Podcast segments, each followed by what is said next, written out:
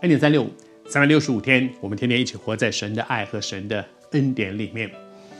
耶稣面对一个挑战，一个挑衅，耶稣很有智慧的回答。这个回答让那些挑衅他的人也不知道该怎么回答了，因为他们知道，如果我们这样讲，会惹恼了这些人；如果我们那样讲，又会惹恼另外一些人。所以这些人也不知道该怎么回答。所以呢，他们只好。这些本来以为自己很聪明，我们可以整到耶稣的人，突然发现我们现在不知道该怎么回答了。然后接下来呢，我读给你听，整件事情的发展很有意思哈。那这些来挑衅耶稣的人，他们就回答耶稣说：“我不知道，我不知道。”他们明明知道，但是他们说：“我我因为不能回答，回答怎么样都是错的，所以他们然后我们不知道。”然后耶稣呢说：“我也不告诉你们。”因为前面说好的啊，你们问了我一个问题，说好啊，那我也问你们一个问题嘛。好，如果你们告诉我，我就告诉你们。那现在你们你们不告诉我，那那我我也我也不告诉你们，这件事情就过了。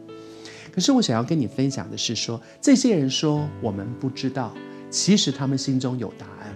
他们的不知道其实是一个诡诈，因为知道怎么讲都不对，所以哎，我我我就避开来，而。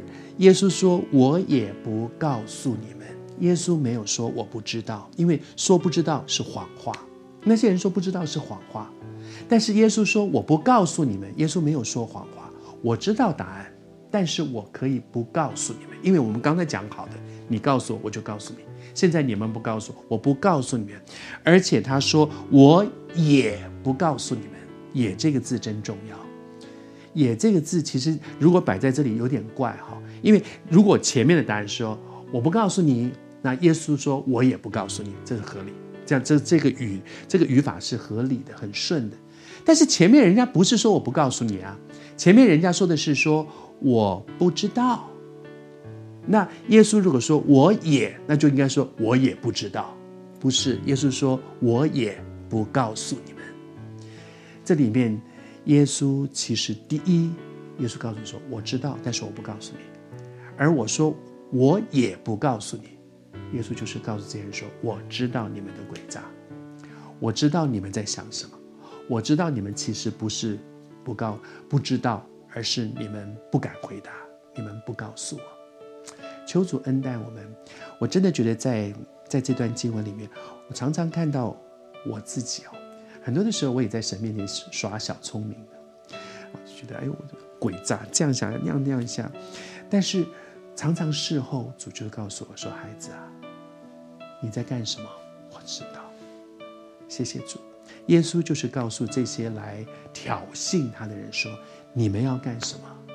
主耶稣知道的。求主帮助我们做一个最聪明的人，就是在神面前诚诚实实的面对神，在神面前耍小聪明。啊，我我我真的从心里说。”我必须承认，我永远不可能在神面前自作聪明的耍小聪明。做一个真正聪明的人，就是诚诚实实的面对神。